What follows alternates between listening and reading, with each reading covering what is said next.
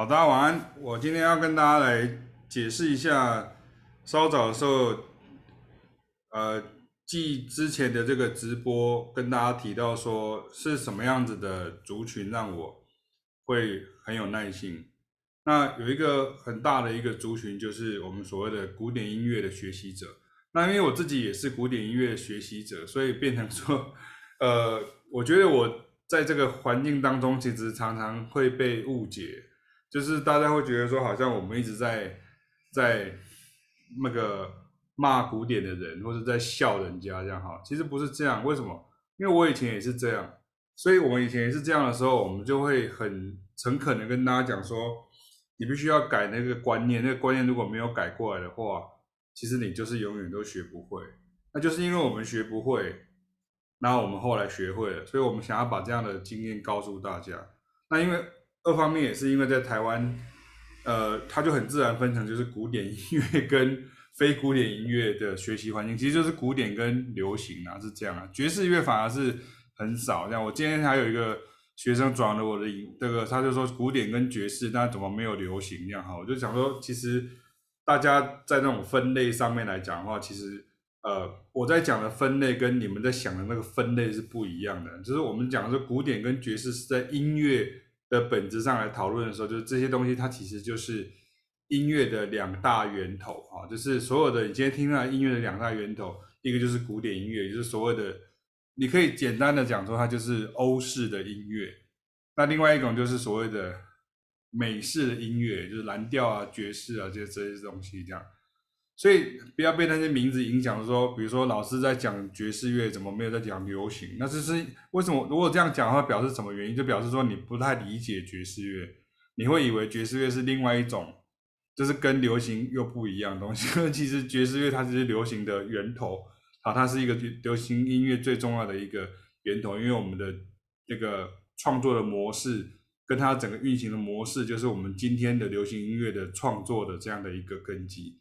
它的和弦的安排，对于音的这种使用，然后节奏切分等等这样的一些运用，其实就是你现在看到我们这些开枝散叶的这些各种音乐类种，它其实都跟爵士有关系。所以你要先了解这样的概念之后，你才会理解启明老师在说什么这样。好，好，那因为我已经写写好，所以我就想说帮跟大家。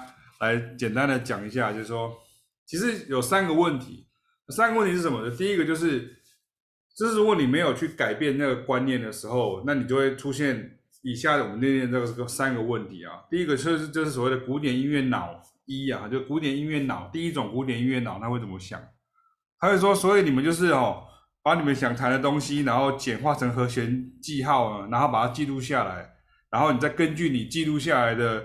东西的爵士和弦，你再把它还原嘛？也就是说，好像你今天弹，弹这样，然后你就把它写成 C，然后 G，然后 C 这样。对，我们会写成这样。可是我们，我们，我，比如说像我刚刚，我的刚刚，我刚刚弹的像这样的东西的时候，比如说 C minor，然后 G seven，然后 G C，比如说我弹这样子，啊，我用和弦去写，只是告诉大家说这个和弦是长这样的。然后它其实也是，对，它就是一样的和弦进行这样，所以其实等一下我会讲这个答案啊。可是如果你刚刚这样想，就有点奇怪，就变成说变成这个地方怎么会？他就就是很多人他如果是古典乐的，他会觉得很怪，他会觉得说奇怪，它上面明明没有写索哆瑞降咪发瑞咪哆，那你是怎么弹出来的？这样，这就是即兴啊，即兴。所以你把即兴的这个过程，你把它用成写用笔把它记录下来，它就变成作曲啊。所以其实即兴就是快速的作曲啊。然后作曲是什么？就是慢速的即兴啊，就是像这样而已。这是温因修尔讲的，这不是我说的啊。那你今天去看，比如像莫扎特、阿玛迪斯，你看他他在弹的时候，他他他弹的时候是完全就是在弹，就是想到什么他就弹什么，然后最后再去把它写下来。甚至有些作曲家可能是他的。后他的学生，或者是他的助理，或是他的这个后代，帮他记录下来的这样，所以大家要先搞清楚这个状况是非常的重要。因为我们古典乐有一个很严重的一个状况，就是说我们没有谱，我们就完蛋了。就是只要有谱，没有谱我们就死了。所以我们就会搞错了，就是觉得说没有谱就是错了，没有谱只是一种工具，谱是一种还没有发明录音机以前的一个工具哦。我会等一下会再补一个文章给大家，这样哈。所以这是第一个问题，就是说为什么你看到这个啊，你你弹的所有东西，你可以像这样子，你也可以，你也可以，你也可以，你也可以，哦哦哦，这个这个就是这个呃那个。呃，贝诶，这是贝多芬嘛？对，就是，然后，它只是一个效率之下的产物哈。我就今天跟大家讲，所以第一个这样的想法，这是我们常见的第一个迷思哈。我今天用这样比较特别的方式跟大家讲，也就是说，你会有这样的错觉，其实就是因为你你根深蒂固的认为说音乐就是要有谱的，没有谱的时候就完蛋了。可是我先讲哦，这不是倒过来说哦，所以我可以都不用看谱，我就是只要用耳朵就可以了，也不行。所以你两种不是，并不是非黑即白的二分法，而是它有一个前后的顺序，你要先知道。那第二种古典音乐脑是什么意思呢？就是说哦，所以爵士的和弦就是要写得很详细啊，很复杂，然后必须要巨细靡遗的把这些符号完全弹正确就好了嘛？那为什么不弹？那个用五线谱大谱表就好了，比如说像有时候你可能看到有些和弦可能就长像这样，比如说 A flat 好，我就故意写的 A flat seven 降九降十三。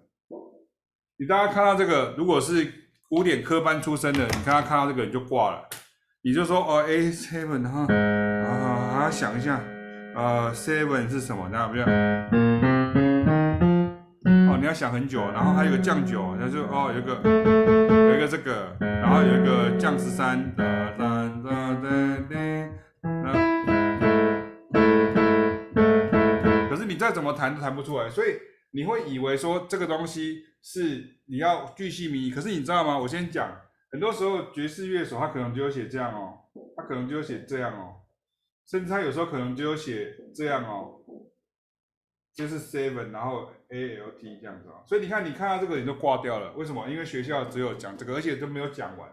通常他就是可能这个会回去哪里呢？他就回到，他有可能会回到降低 minor，像这样子。通常啊，好，通常他有可能不会。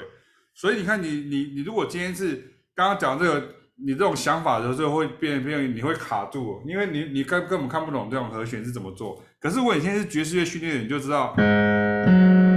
然后就变成什么？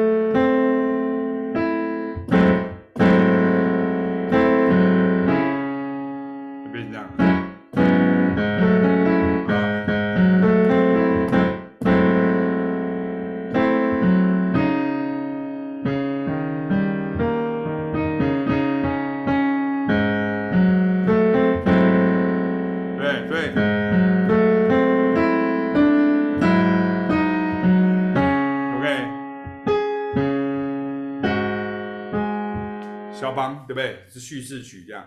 可是我再讲一遍，因为你的脑海里面你只能接受有乐谱。然后第二个，你看到我这样子你就昏了，为什么？因为第一个，哎，这跟原来调不一样哎，怎么办？这样你就很紧张这样。可是我的目的是要你知道这个五一五一啊。可是你用五线谱记载的时候，你会忽略掉这个事情。我们以前就是像这样，所以请你相信我，今天。老师花时间跟你讲这个原因，其实就是这个这个这个想法，就是说，其实是要让你解释清楚，就是说你有兴趣，可是我很怕说你的误会会把你的这个兴趣把它斩断了，所以我希望能够告诉你说，OK，其实它没有那么恐怖这样，可是问题是在这个过程当中会有点可怕，你会觉得有点吓一跳，就是说哦，是好像很可怕这样，可是它其实就是，然后有一个哆一，然后降七，然后三，然后降九。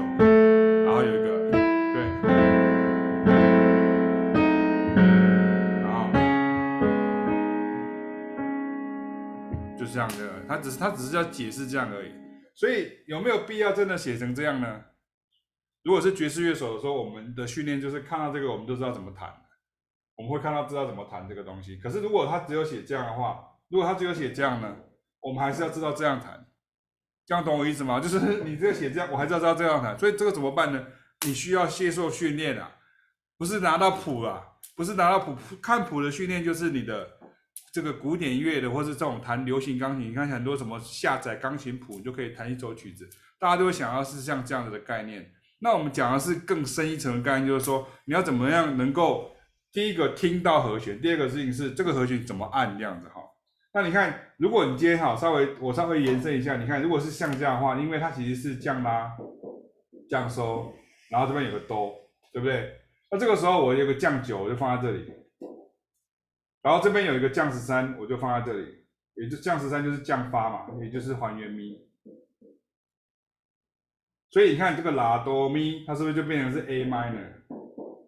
所以在爵士乐里面哈，或者是从比如说前面老师或凯老师在教的时候，我们就会跟你讲说，当你看到这个和弦的时候，你就想成这是一个 A flat，然后有一个 seven 在这里，一跟降七，然后上面就演奏比它要往上小二度的啊，比根音要往上小二度的小和弦，所以这个是。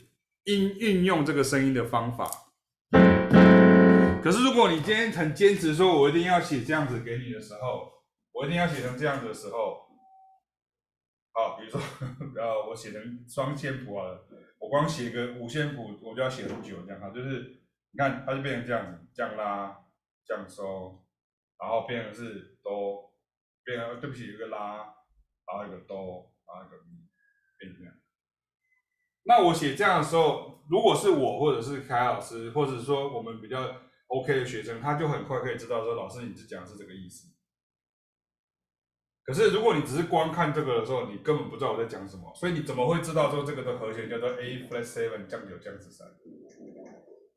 所以这这是你你你需要学这个这个这这一套方法。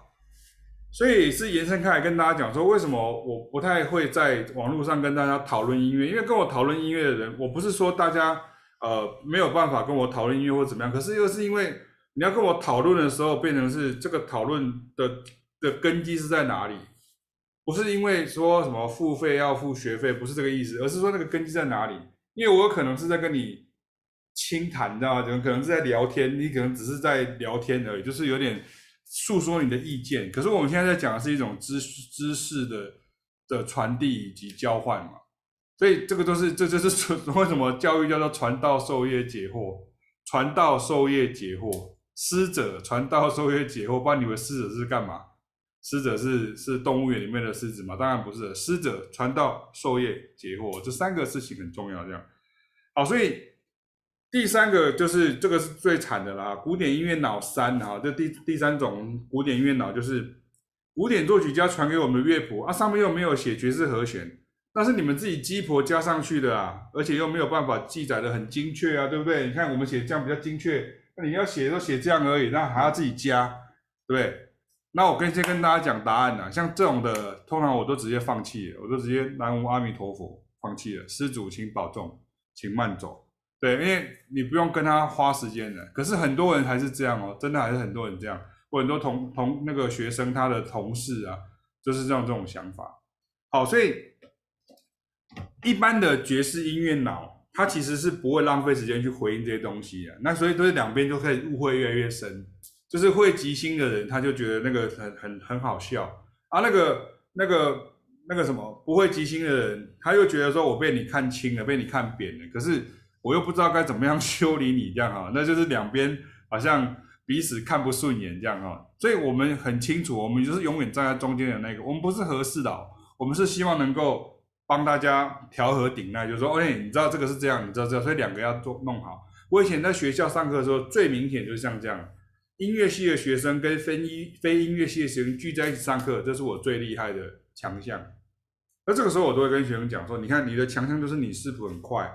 然后你耳朵很好，然后你技巧很好，啊，可是你看你的这这个非音乐系的同学，他是非常有 passion，非常有热情，可是他有你没有，就是就是你你有的东西他没有，可是他有的东西你也没有，所以你们如果两大家互相学习，那会好很多。那重点是，的确就有人这样子，他就就是找到他的正确的方向，可是大部分人是没有。所以我常常会跟古典音乐系的学生讲说，其实你们很可惜，就是你们有那么好的条件，可是你们却不愿意往这个方向走。对，那老师身为过来人，那我跟你讲的都是我切身的经验。那如果你还不愿意听的话，那我也没有办法。所以就就是之前我跟大家讲过说，耐心是这样子，可是就是耐心其实到最后也是有一个极限，这样哈，你不能一直说，你不能一直自我放弃啊，那我不能一直自暴自弃这样。所以呢，我现在再回到刚刚的那个古典音乐脑一啊哈，一就是刚刚这个嘛，所以你们就是根据我们本来要弹。想弹这样，然后你就没有给我谱，就直接写这样子嘛，哈，是像这样的嘛，哈。那那那你就弹出来，所以他们就会觉得很惊讶，说，通常这种学生他是觉得很惊讶，说，比如说他看到我们在即兴的时候，或是凯凯老师在即兴的时候，或是爵士乐手在即兴的时候，会觉得说，哦，你们怎么可以生出来那么多的东西？然后，前几天啊，昨天呐，就是我还为了要测试器材，我就好像当做那个拉力赛一样，就是一个曲子我就 solo 二十遍，solo 十五遍。solo 十二遍，然后要求自己不可以跟前一个 chorus 一样，那这就是我们常常在做的事情啊。那会不会犯错？会啊。可是我们要让你感觉好像我们没有犯错，我们会很顺利的把它继续前进下去，这样啊。所以你看，像这个第一个回答就是刚刚的问题，就是说，我会觉得说你刚刚讲说，所以你就是你把想弹这样，你把它简化了，然后我们再把它根据记录下来的东西再把它复原回来吗？你们是怎么做到？这是一种魔法吗？我就觉得说，你这种想法好像有点像是电脑档案压缩再还原那种概念，然后那个压缩档有没有 stuff it 那样子哈？但是这个顺序是不对的。你用的方法，你的想法还是说，哦，我就是还原呈现古典乐谱，因为古典乐谱的概念是这样，就是还原呈现嘛，上面写成这样子，对不对？然后你就不要把它弹出来，这样你还原呈现这样。而真正的情况是，爵士乐手能够听到和弦的流动，比如说。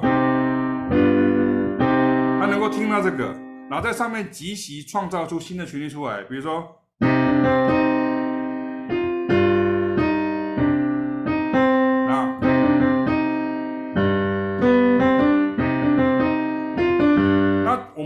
在学习音乐系里面学习的时候，不管是我以前念音乐系，或者是现在我后来在音乐系里面教学的时候，我会发现古典音乐系的学生其实他可能会知道什么叫和声小音阶、旋律小音阶。自然小音阶，甚至大小调，或者是呃有一点点的调式什么的，可是他其实都知道都是单一的旋律，因为他们会认为说那个和声是伴奏在做的事情，是钢琴伴奏在做的事情，或者是我又没有要学这个理论作曲，我又没有要学总谱弹奏，我干嘛知道那么多？我就是负责我的声部就好了。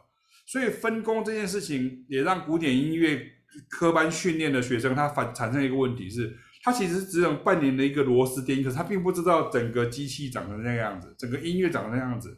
像我们说有时候开玩笑，就像中提琴，它会噔噔噔噔噔噔噔噔噔噔，它中到就噔噔噔噔噔噔噔噔。可是他必须要服从那个纪律啊，他必须要服从这个 discipline 啊。为什么？因为整个乐团它就是乐团的一个螺丝钉，所以它必须要去运转，它就是一个齿轮，它必须要去运转。可他并不知道说。当你要去组一个机器人的时候，你需要有这个螺丝钉，你需要这个齿轮，它是怎么样做出来的？那爵士乐就是很很明显的在讲这些东西的的东西，这样哈。所以当你听到这个，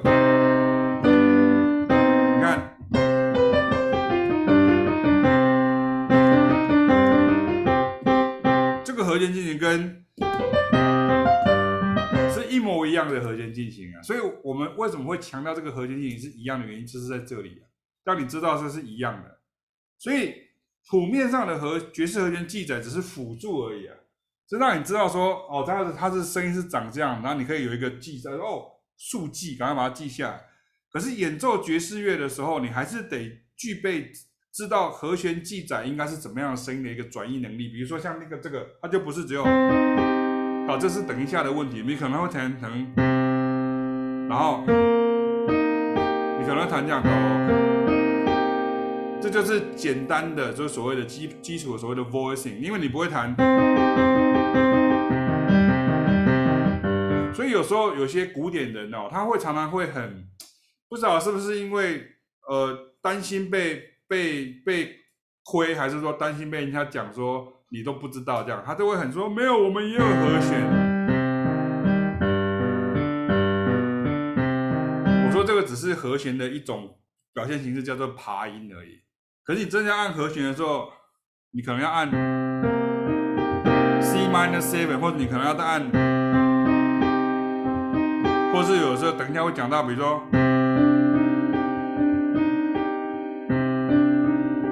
minor，然后加一个二九音的这样，或是像这样子，OK。所以第二个问题我们快讲一下，就是说。第二个刚刚问的问题是说，哎，所以你就是表示说，你就要去记载的很详细嘛，一定要介绍看到这个和弦，比如说我刚刚讲到 A flat seven 降九降十三，或者你看到什么什么什么一然后啊 major seven，然后什么升十一这样，类似像这样。那一 major seven 升十一是什么意思？就变，好，可是你要先会按，你要先会按这个，然后它就是个升十一这边。变这样啊，对不对？非常德布西的声音。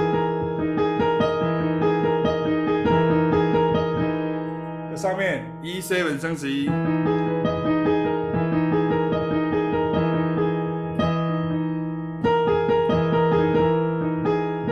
可是这个时候大家就开始恐慌了，说、哦、上面都没有写啊，这样啊，你就很紧张这样。你要学啊，你要学会听，然后你要学会看。在乐谱还没有出现的年代里面，其实音乐的学习不是靠乐谱传递，是靠还是一样，跟很多爵士乐的前辈他在学习的时候，Charlie Parker 他是怎么学会爵士乐的？你认为他是去念大学音乐系，然后去念爵士音乐系，然后就在里面遇到很多老师吗？以前的爵士乐手都是都是塞啊，懂我意思吗？都是他们都是都是乐师啊，就是乐师啊，他们就是。十几岁就出来跑跑场，然后就到处去表演，然后就这样变成一个厉害的爵士乐手。可是他是跟谁教他的？谁教他的？他们就是在这个表演场里面打滚，打滚到最后就自学，然后就自己就自自己学会就吹这些东西。Wes Montgomery 也是像这样，对啊，没有一个说我是什么拜师学艺，没有，几乎没有。在那个年代以前，那当然现在不是这样子哈，所以。我的回答是，刚刚那个问题是说，所以是不是要完全弹正确？为什么你不用五线谱、大谱表来告诉我们，这样就可以了？好，当然这也是有一点点，刚刚有点好像那个那个船要沉了，你就赶快抓一个浮木那种感觉这样。那我的回答是说，因为通常爵士和弦都写的比较简单啦，因为它是效率下的产物。但是有能力的爵士乐手呢，他都要学习和弦连接的按法，或是旋律的衔接法，也就是我们常常讲到什么 voice leading 啊。或是这个那个 voicing 啊，这种这种东西这样，所以这个东西就很专业。我们今天不会讲这个，只是告诉大家说这个和弦怎么按。可是像你看，像比如像我，或是像凯老师，就是我们常常都会拿说，你看德布西他是这样，拉威尔是这样，盖希文是这样，什么是这样？那为什么会这样？这个时候就会变成第三个问题，就是那个时候还没有发明这种写法嘛，所以那时候他就是都用五线谱把它记录下来嘛。可是你可不可以从那个地方去学习呢？当然可以。问题是这个时候又遇到一个问题，就是有的人他看谱是不不太快的，所以这就是我常常遇到这种冲突，就是就是有的人很会看谱，却没有耳朵；有的人没有办法看谱，然后就以为他没有办法用耳朵，懂我意思吗？所以我们现在目前的目的目的的想法是希望能够帮忙大家，而不是说就是把两边各打五十大板啊，就说啊台湾就是这样啦，没进步啦，不不是像这样子的。我们没有这样，我们如果有这样子的做法的话，我们就当网红去去去骂人家就可以了，我们就一直骂骂骂骂骂就好了，然后我就你就一直抖内我就好了。为什么我们要这么辛苦在那边？希望大家来上课，然后我们去拍摄影片，然后去做这些事情，就是希望都能够让你知道说我们到底在做什么，你需要来跟我们学习的的的意义是在什么地方，这样哈。所以如果说古典乐是会读谱很重要的话，那。爵士乐是什么？耳朵更重要。这个时候一样，又有人又跳出来说：“你意思是说，这样你看，有时候大家自尊心不要那么薄弱好吗？不要那么玻璃心好吗？有时候有些教授他就是这样啊，古典音乐教授就是这样子。他说：我他他不想要让人家知道说他不会，可是他就是不会啊。我以前也不会，我就是因为这样子真的不会，置之死地而后生，我就会了。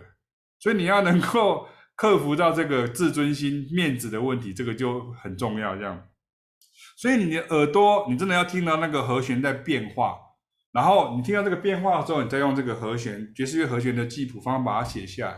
顺便跟大家提一下，爵士乐的和弦的记谱的这个方式，它其实是来自于这个盖希文。所以很多人都打搞不清楚这个前后顺序，就说哦，这个听到这个呃那个，哦，他就说这个是是爵士乐这样，是错错错错错错错错大错特错的错这样。对，为什么大家会有这种想法？因为你们一直想的是以曲子曲子乐谱为根基的想法，就是哦，这个曲子所以是爵士乐，所以那个曲子是摇滚乐啊，所以那个曲子叫做嘻哈乐。结果他们的玩法你却没有去注意到。你拿个一个篮球，并不表示你就是要打篮球赛啊，对不对？你也可以拿个篮球去打三对三的，你也可以拿一个篮球去打一对一啊，对不对？你也可以拿着篮球就是转圈圈的。对，可是问题是你要打篮球的时候，你要知道那个篮球的规则是什么，不是拿个篮球就说你在打篮球，不是像这样子的，不要堕入这种形式主义当中，这样哈。当然，好，第二点的回答比较多，更进阶的还有什么呢？就看到基本和弦，你就有配置和声跟自家延伸音的能力。比如说，你现在听到这个，你刚听到，你看像这个。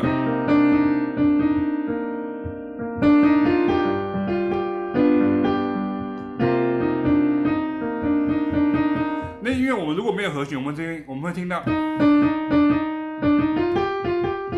我们听到是这样。可是你如果和弦，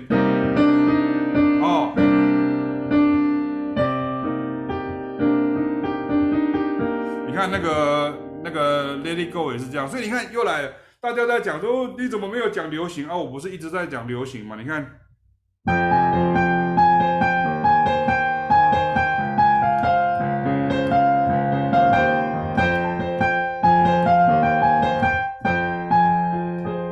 这就是九音啊，F minor 九，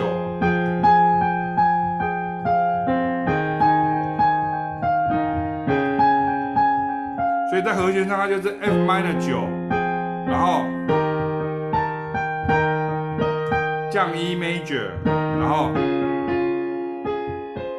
降 D major seven，我们会这样念。你们应该看到凯老师在念那个那个伯恩斯坦的《牺牲故事》，他就这样念，就是 F minor 九。然后降 E major，然后，可是大部分的人是，你可不可以给我这个 Let It Go 的谱？我可以拿来放在这边，然后我就可以开始。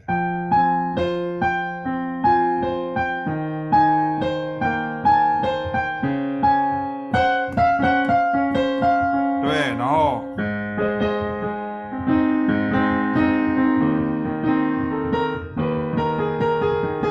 就是你要照着谱去弹这样，可是我们的学生反而都是你可以哦。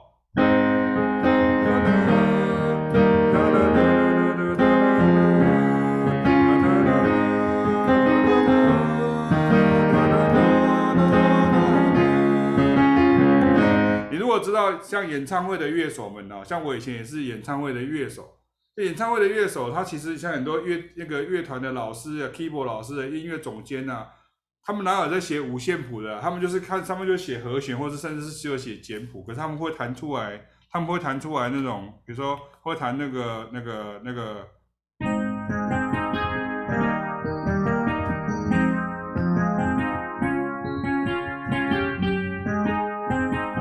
们就会弹得非常的澎湃。那是怎么做得到的？所以这个其实就是比较偏爵士乐的能力，这很多人会搞不清楚。所以你会以为。所以不要被普遍的，就是很多人会被普遍。所以像很多人看到那种网络上的那种影片的时候，你就会觉得那个有给给你很多五线谱，你就觉得好像很厉害这样。其实没有，他充分的运用了你不太看得到、看得懂、跟跟不上谱的这样的的部分，他等于有点欺负你。我讲白了是这样子，就是他欺负你，所以你就觉得，哎，反正我什么都不懂，所以他就拿个谱给你。所以就跟那个有的人会说，我就看那个英文报告，好像很专业。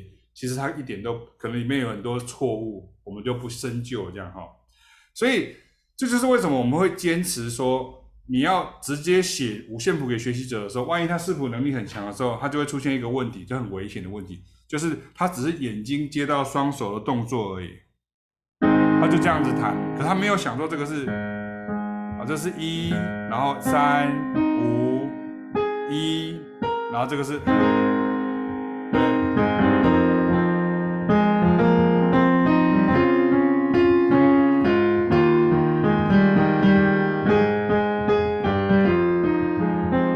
类似像这样子的,的方式，你必须要从爵士乐当中，爵士乐是一个最好的训练，你要从爵士乐当中去学会。这个时候我也倒过来讲了哈，就不要把爵士乐想的真的想它是一个很困难的东西。你一直把它想很困难的东西的时候，你永远都学不到。可是你把它想成它是一个工具而已，它只是一个工具而已，它是一个瑞士刀的概念这样哈。所以你如果只是眼睛接到双手的本能动作，你耳朵根本没有打开去听，脑子也没有运作思考什么是什么音是什么和弦的的这种什么音是什么和弦的什么音，类似像这样。那爵士乐手好像很。很机车这样，每天都在讲这个东西这样。可是问题是，这就是一个训练的问题啊！你久了之后就知道，就跟一个修摩托车的师傅听到你嘟嘟嘟嘟嘟嘟这样骑进去，他就知道说，哎、你这在磨练鼓啊，你这些车已经来已经海去啊，啊，你要换乌油啊，啊，你这车已经挖大啊，好，这爱爱爱爱给你换后边迄个迄、那个迄、那个迄、那个灭音器拢已经开去啊，哦，啊那安怎安怎，啊，会给你安怎安怎，啊，迄个车动海去啊，就他会讲，他用听了就知道了。他难道是怎样？他是他是什么老师乎？他是他是什么台大电机系吗？台大物理系吗？没有啊，他就是一个师傅啊，就是一个黑手奥趣味这样，这是老师傅，我们很尊敬他这样哈。好，所以你看最后就跟大家做个结论，就是说刚刚不是有个那个古典音乐的那个第三种脑吗？说哎呀，就是这种很负面的这种讲法的风凉话了，说。哎呀，根本就没有和弦的，那根本就是你自己写上去的。你你看到，你，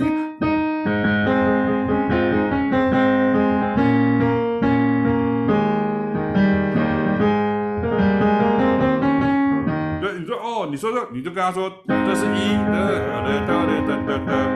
降咪 minor，降咪 minor，降 E seven，所以这是二五一，对，所以一二五一啊。那二五一，大家都以为 two five one 是爵士乐，没有啊，莫扎特就有 two five one 啊，而且不别的那个巴哈呢，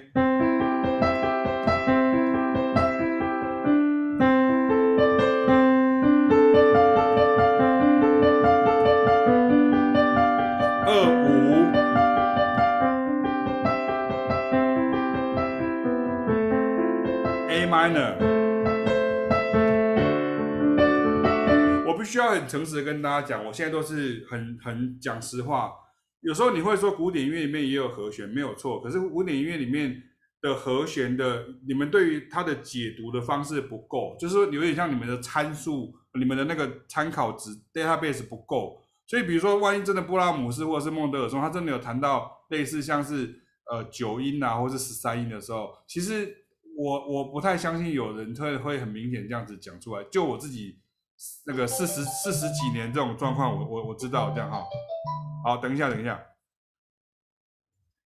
好，所以所以呢，最后跟大家讲的说，你看像这这个，你看，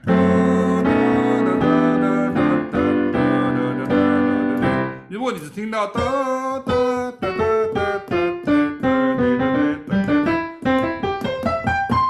听到是小号的哒哒哒哒哒哒哒哒，可是你要听到，这就是升 F minor seven flat five B seven 降九 E minor seven 二五一，所以这是什么声音？这是三级的二五一。